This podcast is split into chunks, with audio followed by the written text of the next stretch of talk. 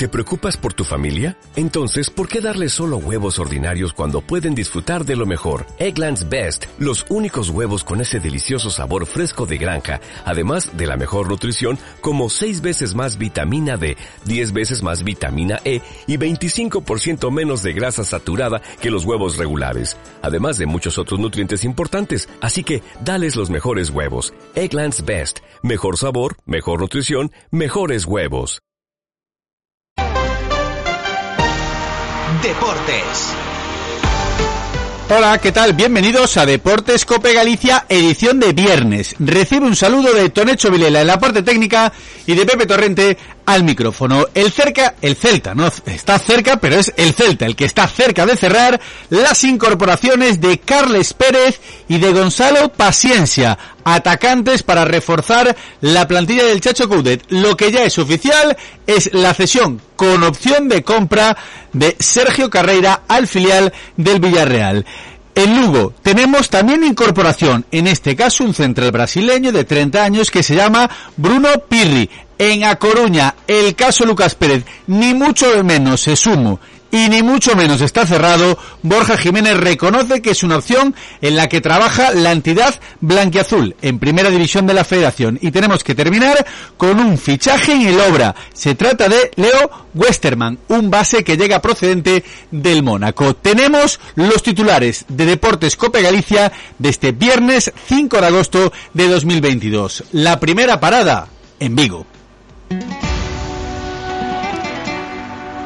Y es que Ricardo de Miguel tenemos cerca dos incorporaciones por parte del Real Cruz Celta. Así es, es cuestión de horas, Pepe, que el club oficial la incorporación de dos futbolistas. El primero, Carles Pérez, una operación que lleva varias semanas fraguándose y que finalmente se cerrará en forma de cesión, con opción de compra procedente de la Roma, una opción de compra de unos 8 millones de euros. Además, llegará el primero de los dos delanteros que confirmó el presidente Carlos Mourinho. Se trata de Gonzalo Paciencia, Ariete Luso, de 28 años y que está libre tras, tras desvincularse del Eintracht, que es el vigente campeón de la Europa League. Y la polémica, la salida de Sergio Carreira, que jugará seguido en el Villarreal B la próxima temporada. Ya es oficial que dicha operación incluye la opción de compra de 10 millones de euros. En segunda división, en el Lugo tenemos fichaje y, ojo, también presentación. Y es que el equipo incorpora a Bruno Pirri, que es central brasileño de 30 años, con experiencia en ligas como la mexicana, la portuguesa o incluso la china. El zaguero ya estuvo hoy a las órdenes de Hernán Pérez. Y en cuanto a la presentación, pues la camiseta, algo que siempre esperan los aficionados de todos los equipos para comprobar cómo es la elástica del club de sus amores. En este caso se cambian las franjas por cuadrados rojos y blancos. Veremos la aceptación que tiene a nivel de hinchada en el Club Deportivo Lugo, en el conjunto de Lancho Carro. Y en el Depor, Asunto Lucas Pérez. Os venimos contando en Deportes Cope Galicia que no estaba cerrado, que no era humo, como decía Sergio González, el técnico del Cádiz, y que era una operación que está encima de la mesa. El propio Borja Jiménez reconoce que es una de las opciones de cara a reforzar el ataque. Podría ser un jugador que nos ayudará mucho, él tiene contrato con otro equipo, lo tenemos que respetar, a ver qué se puede hacer pero es posible que, se esté que se esté intentando eso es obvio porque cuando existen los rumores pues pues algo de verdad tendrá el futbolista vería con muy buenos ojos regresar a la que es su casa. Queda minuto y medio, un poquito más de minuto y medio para llegar a las tres y media. Tenemos todavía que repasar más titulares del día. Todo tuyo, Ricardo.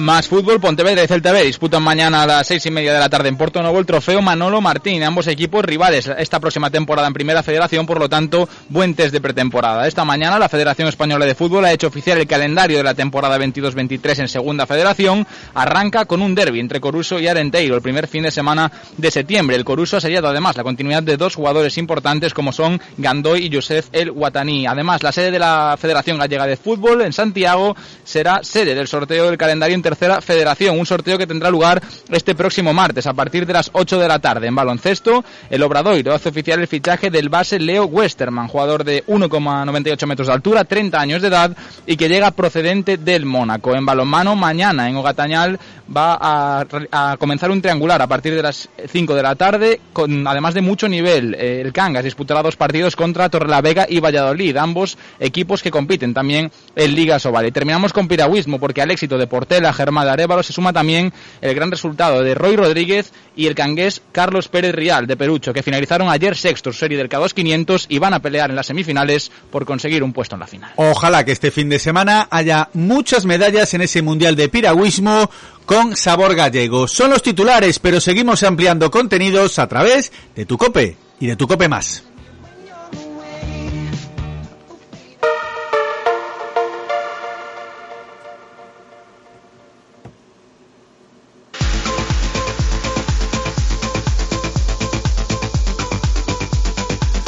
Se nota que es viernes, ¿eh? se ha puesto un poquito más cañero Tonecho en cuanto a la música se refiere, porque como se suele decir, es viernes y el cuerpo lo sabe. Sube un poquito, Tone, dale, dale, dale, a ver. Bueno, bueno, bueno, bueno. Ricardo, ¿esta música te mola o eres más del Puma como el otro día?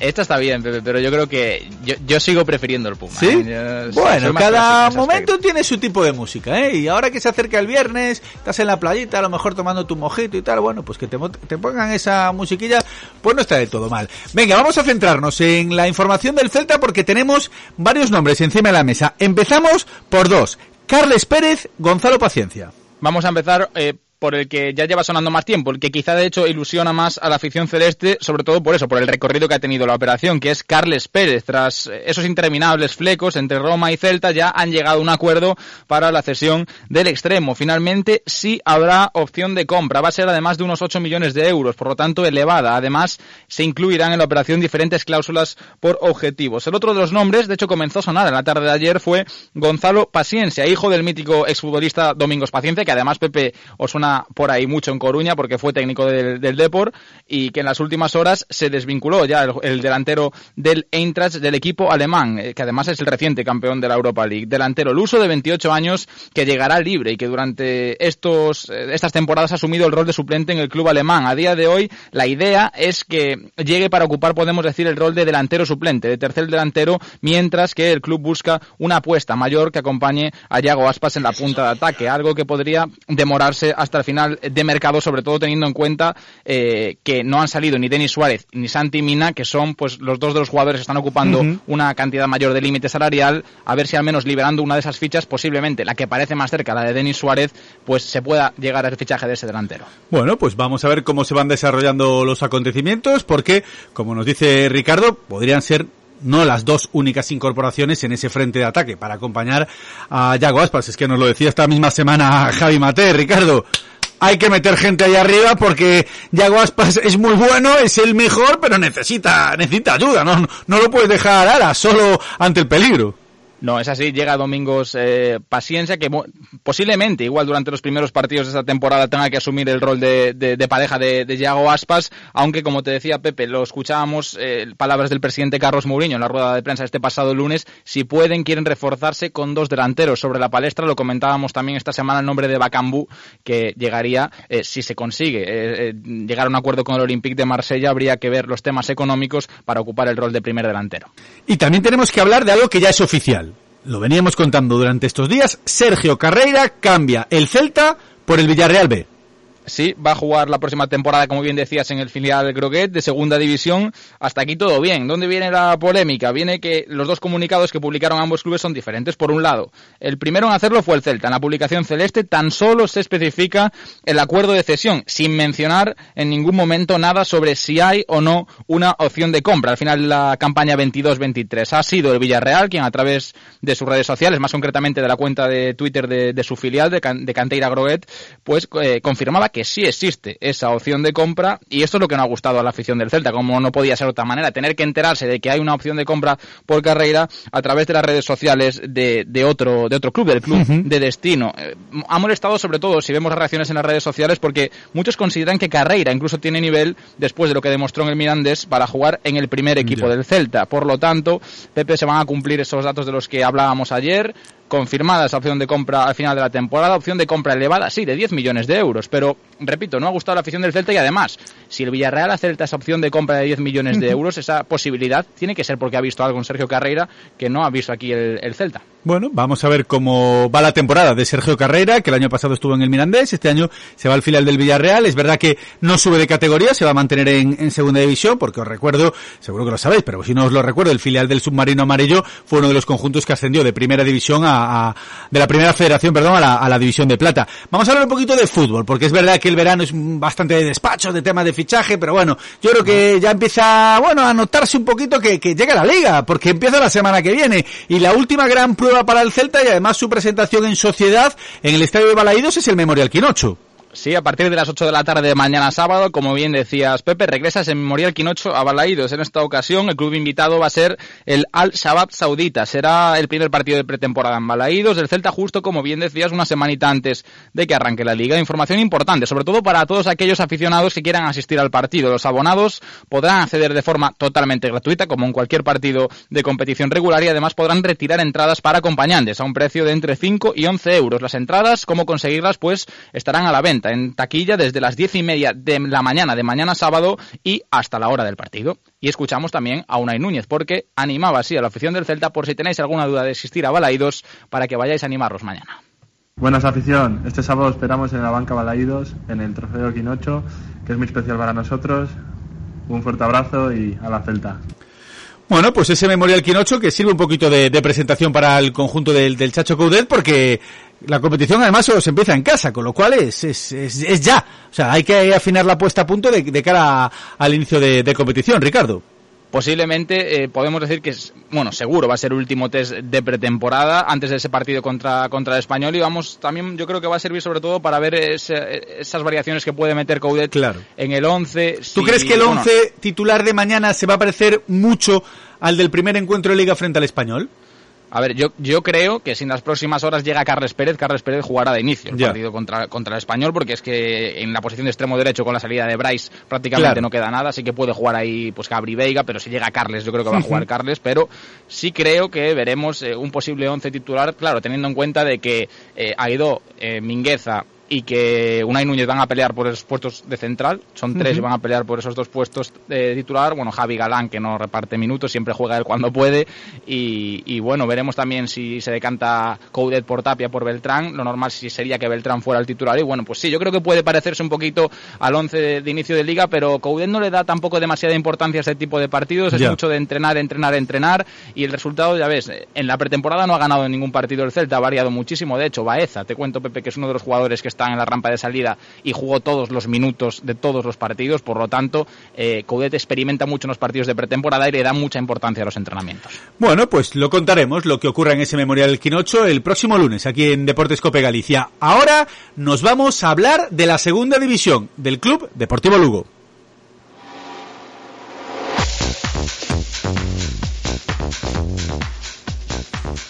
Que como os decía, ha hecho un fichaje en las últimas horas. De hecho, lo decía el director deportivo, Carlos Pita, en la presentación de Miguel Loureiro, del lateral derecho que llega procedente del Racing de Ferrol, decía, pronto va a haber novedades, seguro que vamos a cerrar alguna operación. Y el nombre es Bruno Pirri, que es un central brasileño de 30 años, que tiene experiencia en diversas ligas, que ya se pone rápidamente a las órdenes de Hernán Pérez, porque también empieza la segunda división, en este caso, el próximo fin de semana. El Lugo que viene de perder en el último amistoso frente al Real Madrid Castilla en Viveiro por un gol a dos, aunque decía el propio técnico rojiblanco, bueno, pues que se había quedado más o menos satisfecho con el rendimiento de los suyos. Y también la novedad que esperan todas las aficiones.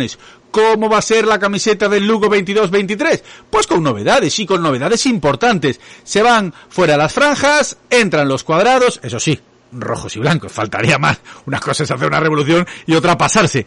¿Gusta o no gusta? Pues mira, va a ser lo primero que le pregunte a un habitual de Deportes Cope Galicia y Deportes Cope Lugo comentando la actualidad del conjunto de, de la ciudad de las murallas, que es Denis Iglesias de Lugoslavia. Hola Denis, muy buenas. ¿Qué tal? Muy buenas. Cuadrado sí, cuadrado no. ¿A ti qué te parece? Hombre, nosotros como lugoslavos, eso de, parecernos a Croacia nos genera un poco de conflicto de identidad. Sí, claro. Pero, pero, la verdad es que... Bueno, fue parte, fue parte de la antigua Yugoslavia, o sea que bueno, algo, algo ahí... Fue ¿eh? parte, pero, pero eso no terminó demasiado bien. No, la verdad es que no, y, mira cómo están ahora además, efectivamente, sí, sí. Por eso digo, por eso digo. Pero bueno, más allá de, bueno, más allá del chascarrillo, yo creo que que pues es en esta industria del, del, fútbol moderno, pues parece que todo aburre rápidamente, ¿no? Y que hay que innovar cada año y eh, los más puristas pues ven la Uy, parece que hemos perdido ahí ahora. Sí, te recuperamos, Denis, perdona. Yo, sí, Ah, ¿me, escuchas? Sí, sí, ahora perfectamente. Te perdí durante un segundo que sé que andas ahí de viaje en esto del mes de agosto, o sea que nada, pero te escucho perfectamente. Nada, digo que, algunos lo ven como un sacrilegio, yo lo veo como una innovación del marketing, ya no pensando como aficionado, sino pensando como un producto de venta. A mí a priori no me gusta, ¿no? Me, yo soy bastante más tradicional, ya cuando el Club Deportivo luego cambió el, escudo también un poco sin consultar con la afición, que se necesitaba una modernización, bueno, pues aquello causó un poco de también de debate y esto pues vuelve a generar debate. Yo creo que se va a vender bien, eso sí, eh, independientemente de que nos guste o no. Y pues así que nada, veremos a ver si eso se, se, refleja en ventas, que al final pues es eso, un producto de marketing más, la camiseta. Sí, sí, al final en el fútbol moderno, como, como bien dices, es un tema de venta y si las ventas van bien, el que haya ideado esa camiseta dirá, ¿ves? Tenía razón. O sea que esto, esto va un poco por números. A nivel deportivo, ¿te preocupa, por ejemplo, la derrota del otro día frente al Real Madrid Castilla? ¿No te preocupa mucho? ¿Cómo estás viendo un poco al equipo? Tú como que tú nos conoces perfectamente y sabes cómo somos el Lugo, ¿cómo vamos a tener nuestro nivel de preocupación después de todos los años, después de 11 años en segunda viviéndolas de todos los colores, ¿sabes? Para nosotros la pretemporada no deja de ser, eh, pues eh, si para el resto de equipos es un ensayo y que no permite sacar unas conclusiones muy efectivas, pues en nuestro caso yo creo que ya se ha elevado a, la máxima a la máxima potencia y más teniendo en cuenta que este es un año de completa transición para el equipo, eh, recordamos, ¿no? Es pues muy, muy gordo, sí, es verdad, es que es un cambio brutal, sí, sí, sí, sí, sí. Es que es un cambio, es un cambio brutal, parece, en vez de ser pues un proceso de consolidación, ¿no? Después de tantos años en segunda división, pues es el enésimo reseteo y un reseteo muy grande, precisamente pues eso, ¿no? El cambio de rol de uno de los tres capitanes eh, que deciden pues marcharse en verano, que es Carlos Pita como director deportivo, y pues eh, su mercado de verano, pues eh, junto a Wagner Molina, que es un poco que están haciendo hmm. las funciones de secretario técnico, pues está siendo complicado, complicado. Los refuerzos que están llegando son muchos de ellos sin experiencia en segunda división. El caso de que, que hablabais, ¿no? En la última incorporación, pues Bruno Pirre, pues un central de 30 años cuya última experiencia es en la segunda China después de un año sin competir. Hombre, a priori entenderéis que, que, siempre tengo algo de intranquilidad, eh, ya, ya, ya, es subyacente a nosotros, ¿no? Pero que un poquito más de la cuenta pues también la llevamos, ¿no? Sí, eh, digamos que de cara a ese debut que es el lunes 15 a las siete y media en el Anso Carro frente a Albacete, quizá la palabra que mejor define tu estado de ánimo es incertidumbre. Incertidumbre. ¿Qué va a pasar? No, lo sé. Claro, claro, no tenemos las palancas económicas de Frisaques, ojalá, ¿eh? como, como el Barça, que pudiéramos activar ahí eh, algo, algún fondo extra, pero yo aventuro que el Lugo va a ser, si no el último, el penúltimo límite presupuestario de la categoría en la que lleva, repito, 11 años. Me gusta mucho repetir esto porque, hombre, decir, eh, muchas veces muchas veces nosotros nos autolimitamos diciendo que os escucha mucho lo de somos el Lugo, eh, pues, también por el tema de los abonos y el número de socios y eso, pero no deja de ser un déficit estructural y una situación a la que se llega después de, años de, gestiones un poco eh, meditabundas y erráticas que, que, al final pues te obligan a este reinventarte, ¿no? Cada, año en un fútbol profesional y más como en la segunda división, donde recordemos que acaba de entrar un grupo como Orlegui, es decir, que al final aunque, aunque nosotros sigamos empeñados en alcanzar la salvación año tras año, el propio modelo de negocio te va a acabar expulsando, ¿no? Pero bueno, eh, aquí estamos eh, un año más y nos ilusionamos con cualquier cosa, incluso con el retorno de, Calavera, por ejemplo, que, lleva tres años sin dar el nivel que dio en el Lugo, o volver a ver eh, entrenando a El Acen, que lleva dos años prácticamente parado. Pero bueno, son nuestras pequeñas ilusiones. Claro. Sí, sí, no, y te digo una cosa, ¿eh? a, a se le puede criticar por muchas cosas. Yo, por ejemplo, el tema este de los entrenadores, que prácticamente a, la que no ganan unos pocos partidos eh, lo, lo, cambia, a mí eso no me gusta, a mí me gusta un poco más de estabilidad, pero tengo que reconocer una cosa. es que eh, eh, ahora mismo es el equipo que más temporadas consecutivas lleva en segunda división. Y eso es que algo tienes que estar haciendo bien. O sea, eso no te lo regalan, porque lo, eh, lo dices tú. O sea, cada vez los equipos pues tienen más pasta, están entrando en grupos inversores. Por ejemplo, este verano, así a bote pronto, en el Leganés, en el Oviedo, en el Sporting, y, son, y son gente que, que, que, están poniendo pasta y, que, y que lo que quieren es, es subir con, con el equipo. Sí, sí, o sea, para, hay, habrá cosas que se pueda criticar, pero lo cierto es que el Lugo, temporada tras temporada, va cumpliendo su objetivo principal, que es mantener la categoría.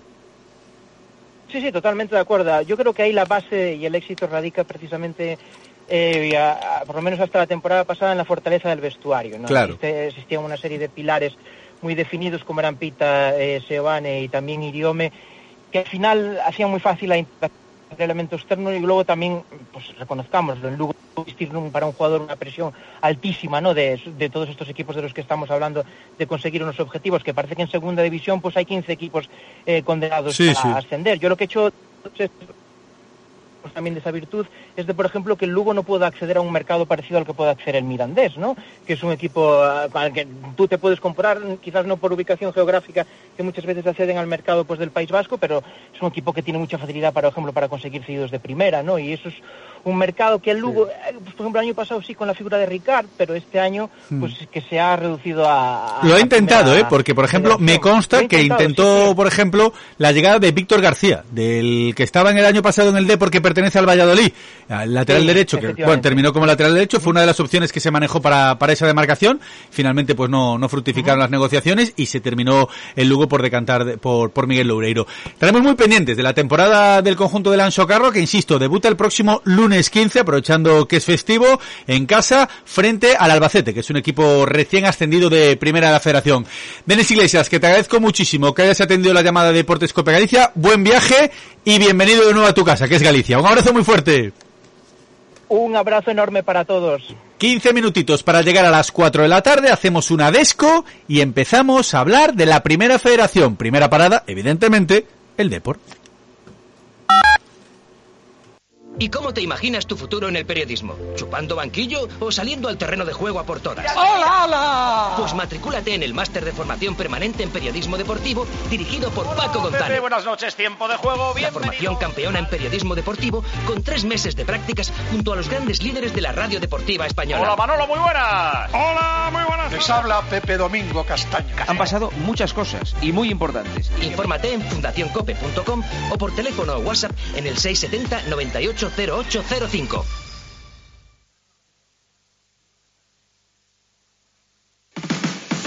Este fin de semana, Cristina tiene un plan. Desde las 10 de la mañana hasta las 2 quiero contarte las mejores historias, emocionarme contigo, reírme contigo. En Cope, de 10 de la mañana a 2 de la tarde, los sábados y domingos, el mejor entretenimiento lo encuentras en fin de semana con Cristina López Slichting.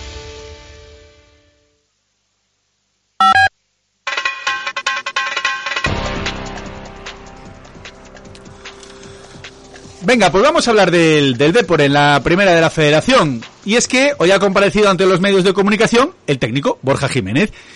Y os venimos diciendo aquí, en Deportes Cope Galicia, ya en, cuando estaba Leticia García Chávez, que os decía, ojo, Operación Lucas Pérez, que está abierta, propuesta encima de la mesa. ¿Cómo va a venir Lucas Pérez, que estaba en la máxima categoría? Sale eh, Sergio González Soriano diciendo, es humo, sí que había un pacto si el Depor hubiese extendido. Vale, había ese pacto, pero con todo y con eso es una operación que sigue abierta. Es una operación que está en marcha. ¿Que es muy difícil? Por supuesto. ¿Que es complicado? Claro que sí, porque solo hace falta escuchar también al presidente del Cádiz, a Manuel Vizcaíno, diciendo que cuentan con Lucas, que Lucas es un futbolista muy importante y que ese pacto ya no está porque el Depor no logró el ascenso. Pero el futbolista dice, vale, bueno, pero a mí tampoco me importaría bajar a la primera de la federación. Ya escuchasteis a Borja Jiménez diciendo, oye, pues es un tema que estamos ahí, a ver qué se puede hacer, aunque hay que respetar que es un jugador ahora mismo con, con contrato en vigor. Y claro, la primera división empieza la semana que viene. También el Depor está buscando un delantero. ¿Puede poner todos los huevos en la cesta de Lucas Pérez? No, tiene alternativas, está manejando alternativas, pero quiere al atacante de, de Monelos. Lo que dice el técnico blanquiazul es que no se plantea un plazo concreto a la hora de decidir quién va a ser el acompañante de Gorka Santamaría arriba no es que haya unos plazos. Eh, si hay que esperar, se esperará. Y si encontramos una opción de mercado que nos guste, pues, pues lo haremos. No, no nos hemos marcado una fecha como tal, decir hasta tal día o si no, otra opción. No, tenemos que, que tener paciencia e intentar encontrar lo que estamos buscando. Que bueno, que ya sabéis por dónde va todo.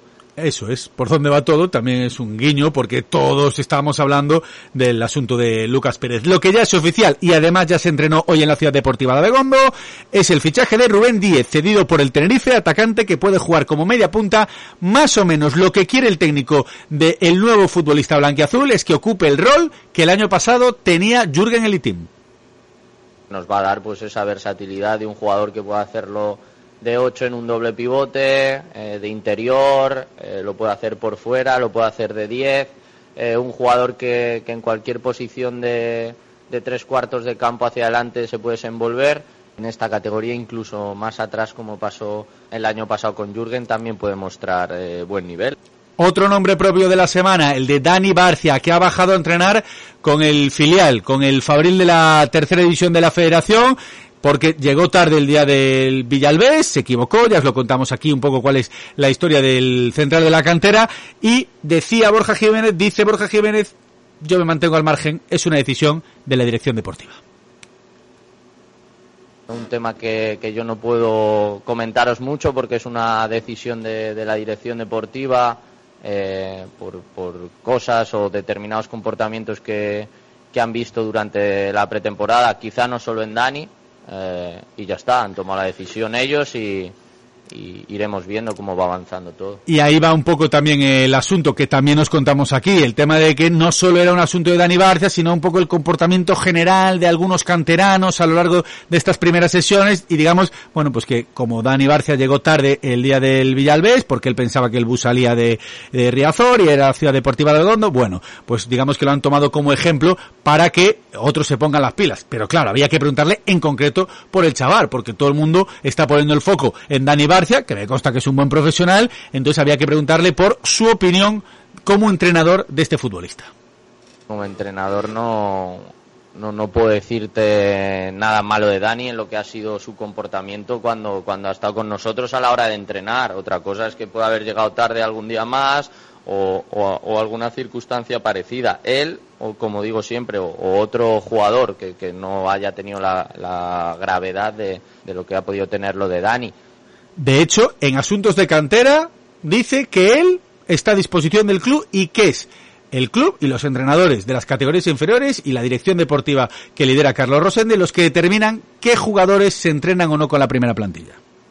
Es que al final son decisiones que toma el club, en este caso la dirección deportiva, igual que, que nos dijeron los nombres de, de los chicos que empezaban la pretemporada con nosotros, porque el club cree que son los potenciales, nos han dicho que, que Dani durante un tiempo no, no, va a estar con nosotros y yo como entrenador lo, lo, único que hago es intentar sacar el máximo rendimiento a, todos los jugadores que tengamos. El equipo tiene mañana amistoso a partir de las 7 en Cantarrana, en Viveiro, frente al Real Madrid Castilla y también se ha presentado, en este caso, el trofeo Teresa Herrera que se va a disputar el próximo sábado a las 6 de la tarde, 6 de la tarde es el fútbol femenino, es el Depor Banca contra el Famalicao de Portugal y el equipo de Borja Jiménez se medirá a las ocho y media en Riazor al Metalist de Ucrania. Han querido, bueno, pues tener esa deferencia y de hecho hay una fila cero para ayudar en este momento al pueblo ucraniano. Será el Teresa Herrera el sábado 13 de agosto y también está pendiente el Depor de la venta de Edu Expósito. Noticia que adelantaba nuestro compañero Marco Antonio Sandes, se marcha al español por una cifra que podría incluso rondar los 5 millones y es que el Deport tiene ahí un porcentaje de esa futura venta. En principio es un 20% lo que tiene, con lo cual, bueno, pues pellizquito para el cuadro herculino que le puede ayudar a afrontar las operaciones que tiene pendientes a lo largo de este mercado de verano coger papel y boli porque tenemos más amistosos en esta primera federación. Por si queréis ver fútbol, pues nos lo repasa Ricardo Miguel mañana a partir de las 6 de la tarde en el Municipal Pepe Barrera de Lugo, Lugo, eh, Racing de Ferrol. Será el cuarto compromiso de pretemporada para el equipo de Cristóbal Parralo y también partidazo entre Pontevedra y Celta B en Porto Novo. Mañana sábado a las 6 y media de la tarde, trofeo Manolo Martín. Todo lo recaudado en taquilla va a ir destinado a ayudar a los niños y niñas ucranianos. Tenemos movimientos a lo largo de esta semana en el Copo Urense, nuevo proyecto en LEP Oro. Quiero saber un poquito cómo van las cosas o cómo analizan estos movimientos que están teniendo en el conjunto urensano. Vamos.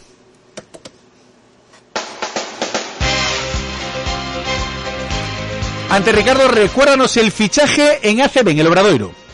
Pues eh, te comentamos el fichaje, en este caso del Obradoiro, el base Leo Westman, jugador de 1,98 metros de altura, 30 años y que llega procedente del Mónaco. Además ha sido internacional en todas las categorías con Francia. Os lo decía, el Copa Urense que ha hecho un par de movimientos esta semana en los últimos días. Pecius, procedente del Leima Coruña, también Fran Pilepich es un conjunto que ha vuelto a la Leporo, es un histórico, no solo del baloncesto gallego, sino del baloncesto nacional, y en el banquillo está Guillermo Arenas. Hola Guillermo, muy buenas. Hola, buenas, ¿qué tal? Bueno, ¿cómo analizas un poco estos dos movimientos que habéis hecho en el mercado, la llegada tanto de Pecius como de Pilepich? Bueno, creo que, es, eh, que era importante también para, para el equipo no coger jugadores con experiencia y para ser competitivos. Sabemos que la liga va a ser complicada y yo creo que estos dos movimientos pues a, se, se, sea, se adecuan a la perfección ¿no? a lo que queríamos, que era dar un poco de experiencia para el equipo, saber que teníamos jugadores que ya habían competido y que estaban al nivel de la liga que nos vamos a encontrar. E incluso yo creo que en el caso de Pilepich no sabemos que, pues, que ha competido en otras eh, categorías eh, superiores a, a la Lemboro y que lo ha hecho bien y que ha dado rendimiento, con lo cual para mí creo que era importante que este perfil de jugadores los tuviéramos dentro del equipo, ¿no? Así que muy contento con estos dos fichajes. Y, y, es un poco, no sé si llamarlo golpe encima de la mesa, pero decir, aquí está el COP, lo digo en el caso de, de Pecius, ¿no? Porque el Lema Coruña también lo quería renovar, estaba ahí en la pelea y finalmente lo lleváis vosotros. Un Lema que quiere hacer un proyecto ambicioso, pero también vosotros decís, eh, nosotros también queremos hacer algo importante, ¿no? Sí, bueno, lo que creo que, que, lo que dices, o sea, es por lo menos eh, darnos las intenciones que tenemos, pues, pues ponerlas encima de la mesa que a día de hoy nosotros que, que ser lo más competitivos que podamos, ¿no? Claro. Eh, nosotros ahora mismo trabajamos en la, en la faceta deportiva y creo que con estas dos incorporaciones por lo menos si se da eh, o si se pone de manifiesto no la intención que tenemos de, del año que viene poder ser un equipo pues eh, eso competitivo y sobre todo el, el que intentar eh, pelear por, con todos los equipos que hay en la liga por la victoria. Ya te ha dado tiempo un poco a empaparte de ese clima de baloncesto que hay en la ciudad de Ourense, porque si algo gusta en Ourense es el básquet, es el balón naranja y, y es el equipo, ¿eh? O sea, está mucha gente pendiente de, del COP, da igual en la categoría que sea, ¿eh? Sí, eso me dio tiempo a, a verlo el año pasado, ¿no? Porque, vamos, los partidos de playoff y sobre todo el, partido final contra Navarra pues eh, se demostró que, la ciudad se ha volcado con el equipo que como tú dices respira baloncesto y, que además quería que el equipo volviera a estar en la Leporo ¿no? y, competir en una liga tan yo creo que tan interesante y tan guapa como, como es la Leporo ¿no? y eso se demostró porque la entrada a ese partido fue espectacular y sobre todo también el apoyo ¿no? el apoyo de la afición en cada momento que ese partido fue tuvo momentos difíciles, pues yo creo que, que, se, que, es para darte cuenta ¿no? de que esta ciudad está volcada y que tiene muchas ganas ¿no? de volver a ver al equipo competir en el deporte. Me cuesta muchísimo, Guillermo, preguntarte por, por, los objetivos, porque claro, recién he ascendido, lo típico, bueno, pues vale, me, ma, mantenerse en la categoría, pero estamos hablando del COP, de un histórico, entonces claro, pues mira, me lo dices tú, eh, los objetivos que tenéis y así me, me ahorro la pregunta o, me, o meterte un poquito el dedito. Ya, no, no, bueno, yo, o sea, te voy a ser completamente sincero, creo que, ojo, esto es lo que yo pienso, ya sé que hay muchas tendencias eh, fuera de lo que es eh, la dirección deportiva y, el, equipo, que es lo que a mí me compete nada más, pero yo creo que, que tenemos que ser realistas primero, sabiendo que, que, el presupuesto, pues, a día de hoy es el que es y que eh, sin estar mal, pues, a lo mejor no es de lo que se estaba hablando antes uh -huh. y que nosotros también tenemos que ser realistas con esto.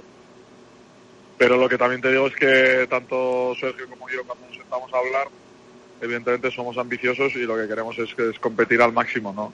Y además creemos que es el único camino para no sufrir, porque claro. cuando quieres ir con las cosas al límite y colgadas y dices tú, no, bueno, vamos a salir a competir y tal, y tu intención... Sí, sí, como el estudiante que dice, voy a por el 5 ya, pero como falles un poquito te vas te quedas con el 4 y suspendes. Si vas a por el 7 sí. y no tienes una temporada un poco tal, a lo mejor te quedas en el 5, con lo cual consigues el objetivo mínimo. Sí, sí. Entonces estoy de acuerdo. ¿eh? Exactamente. Estoy totalmente. Yo creo que, que, exactamente, esa es la filosofía que ha sido desde el principio con Sos y conmigo, ¿no? Siendo realistas y sabiendo lo que tenemos, pero bueno, si podemos optar a algo mejor con lo que tenemos, pues hay que intentar optar, hay que pelear por ello y luego evidentemente yo creo que hay que ser ambiciosos a lo largo de la liga, ¿no? Pues oye, que hay equipos con un presupuesto muy superior y que a priori va a ser complicado, vale. Cuando se juega baloncesto, pues se va a jugar de cara a cara y el equipo contra el otro en la cancha, ¿no? Claro. Hay que, hay que pelear. Es Guillermo Arenas, el entrenador del COP, un equipo que se cayó y que quiere levantarse. El primer paso lo ha conseguido estando esta temporada en Leporo, ¿por qué no? En un plazo medio o incluso corto, si, puede, si las cosas salen bien, soñar con que regrese a la Liga CB. Guillermo Mister, muchísimas gracias por atender la llamada de Deportes Cope Galicia. Un abrazo fuerte. Muchas gracias a vosotros, un abrazo. Y a modo de titular, eh, Ricardo, recuérdanos el horario de las finales del piragüismo. ¿Dónde hay que estar pendiente? Porque podemos rascar medalla. Bueno, pues en el K4500, en el Halcón Milenario, sábado a las 4 y, 4 y 19 de la tarde, hora española. Ahí van a estar Carlos Arevalo y Rodrigo Germán. El domingo en el K1200 para Carlos Arevalo, también a la misma hora, a las 4 y 19 hora española. Y para las chicas, importante, Teresa Portela y Carolina García, K4500, sábado a las 5 de la tarde. Y recordar, Teresa Portela, medallista olímpica en Tokio, va también a competir en la final de K2 200. Eso os lo contamos el lunes, porque regresa Deportes Cope Galicia. Ahora te seguimos contando todo lo que te interesa aquí, en tu casa, en la cadena Cope.